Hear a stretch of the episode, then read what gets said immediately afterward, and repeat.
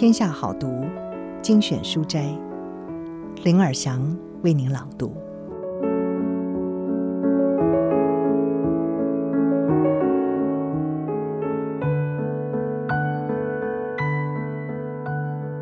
今天要为您朗读的是《慢飙股：台积电的启示录》，作者是阙又上，他是少见的华人基金操盘手。曾经被路透社称为击败华尔街的无名小子。他在这本书《慢飙股台积电的启示录》书中，整理了巴菲特的选股策略，以及股神如何看待一流企业。今天的书斋就是巴菲特谈投资，要注意移动的方向，而非发生的位置。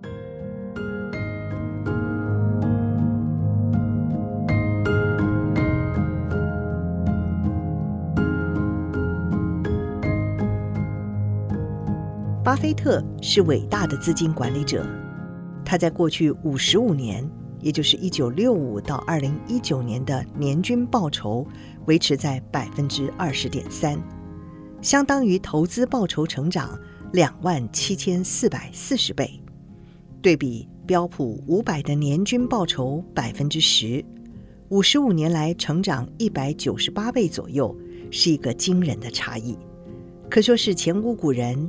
也可能少有来者可以打破他的记录。不过，巴菲特已经有十七年的投资绩效，无法击败标普五百。我认为未来也不容易，但可以维持不错的水准。什么原因呢？我认为有两个，一个是封关日即将逼近，巴菲特走过无人能及的巅峰，现在逐渐交棒，准备画下完美的句点。实在没有必要因为投资操作的激进或不慎而毁了一生的记录。第二个原因，我认为是他的投资组合有别于年轻时的布局，加上满手现金，要领先大盘相对不容易。当然，这纯属我个人的臆测，毫不影响他是一位非常伟大的投资家。巴菲特对一家公司的判断周密稳定。使得他一生的投资很少犯上大错，这是非常难得的。所以，他看待一家企业的标准都是非常经典而且值得借重的。这里面也包含我过去两三年所犯下思虑不够周延的失误。巴菲特以价值投资著称，那什么是价值呢？巴菲特在二零一六年买了苹果公司，引起全世界的关注。那台积电有符合价值学派的选股标准吗？他又是怎么看待一流企业所具备的特质呢？事实上，巴菲特自己没有动笔写过一本如何选股的系统方法。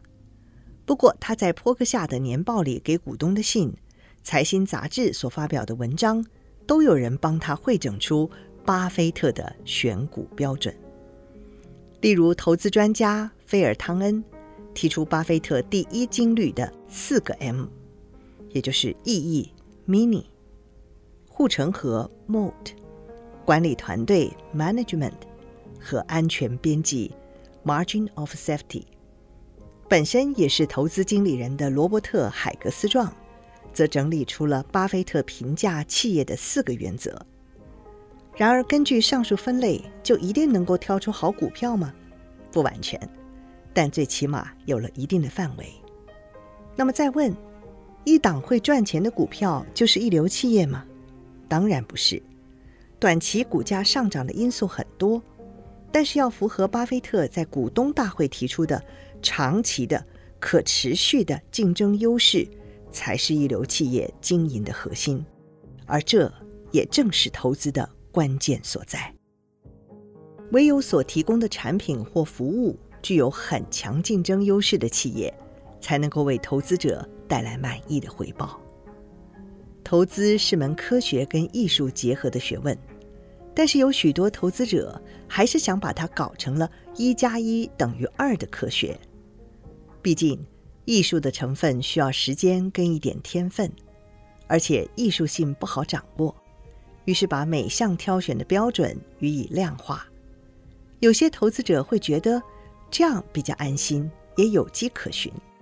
虽然最终所有管理经营的结果都会反映在财报数字上，但我认为这是没有办法完全取代投资的艺术成分。更何况，财报数字出来之后，你还要判断它接下来演变的趋势。这就是我认为财报数字重要，但解读数字背后的趋势的能力更为重要。注意移动方向，而非发生的位置。我不妨借巴菲特的话来阐述。巴菲特曾引用著名冰上曲棍球选手韦恩·格瑞斯基的经验之谈。他说：“找球的落点要随着曲棍球盘转的方向走，而不是只看球盘在什么地方打转。”换句话说，投资并不是关注现在球在哪一个位置，而是之后它可能移动的方向。简单的说，财报数字反映经营结果，当然需要关注，但是继续影响财报数字的核心，更要多加关注。公司的管理就是其中之一。投资者如果以量化数字来取代或简化了投资管理决策的艺术成分，因而忽略掉企业管理和其影响财报数字的直化部分的探讨。这就像是以汤恩的四 M 或者是海格斯状的四原则来解释，台积电的分数应该都在水准以上，但即使把四原则细分为十二条细项，也未必能把一流企业在管理上的差异充分说明。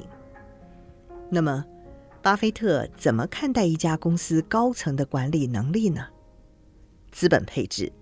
就是在考验一家董事会或高层的管理能力，这种决策能力反映在财报上都已经是结果，有时候不是大好就是大坏。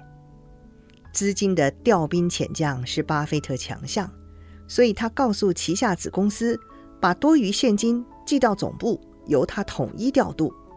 什么是资本配置？就是将企业不同来源的资源进行整合和分配。